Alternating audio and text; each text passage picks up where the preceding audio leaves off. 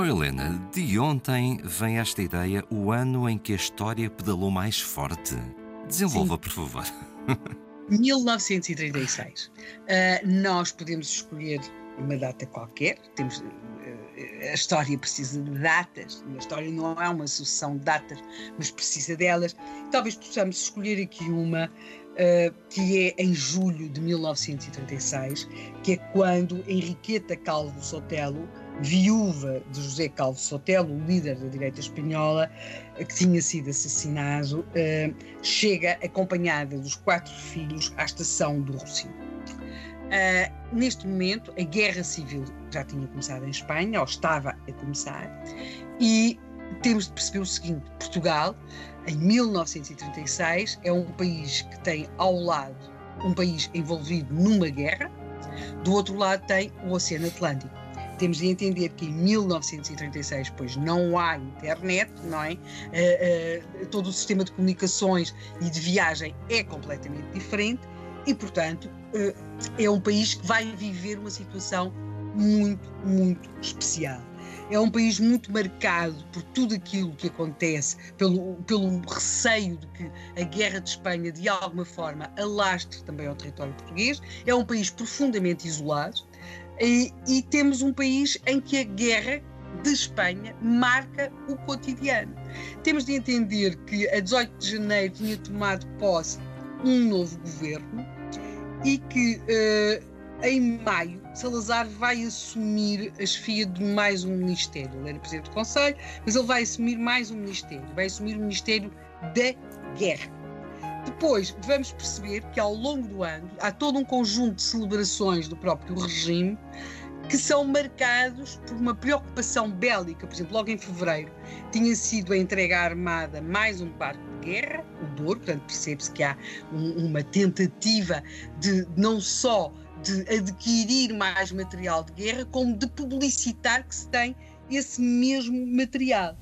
E eh, vamos perceber, por exemplo, que em vários momentos há várias celebrações que vão ter este fundo, este pano de fundo de uma guerra. Durante este ano, 1936, vão ter lugar em Portugal vários comícios são chamados comícios anticomunistas, nos quais se vai procurar fazer passar a mensagem que aquilo que está a acontecer em Espanha é por culpa dos comunistas, é por culpa da União Soviética e, portanto, esta ideia de que aqui uh, as coisas serão diferentes. Estes comícios têm um ambiente, em alguns casos, uh, muito cénico, com as shots, porque estes comícios são frequentemente à noite. Temos de perceber, por exemplo, que em setembro foi autorizada a criação de uma milícia nacionalista, que vai ficar conhecida como Legião Portuguesa, que durante este ano Salazar vai ainda passar a assumir a tutela de uma outra pasta, os negócios estrangeiros, e temos também de entender que vão ser ao longo do ano várias notas oficiosas sobre a, Guerra de Espanha, eh, sobre, sobre eh, eh, como é que o governo português entendia todo aquele conflito e agora pode perguntar se a volta, porque é que não pedala?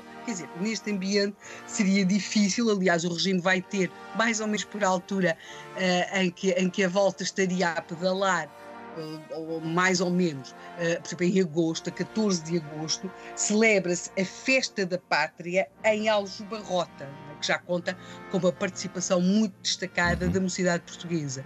Portanto, com este pano de fundo, uh, era difícil conseguir, conseguirmos o ambiente mais distendido de uma volta a Portugal, até porque, e aqui já o referimos, o, o, o, itinerário da volta fazia mais ou menos toda a fronteira uh, que Portugal tem, com o único país com quem tem fronteira terrestre, que é a Espanha.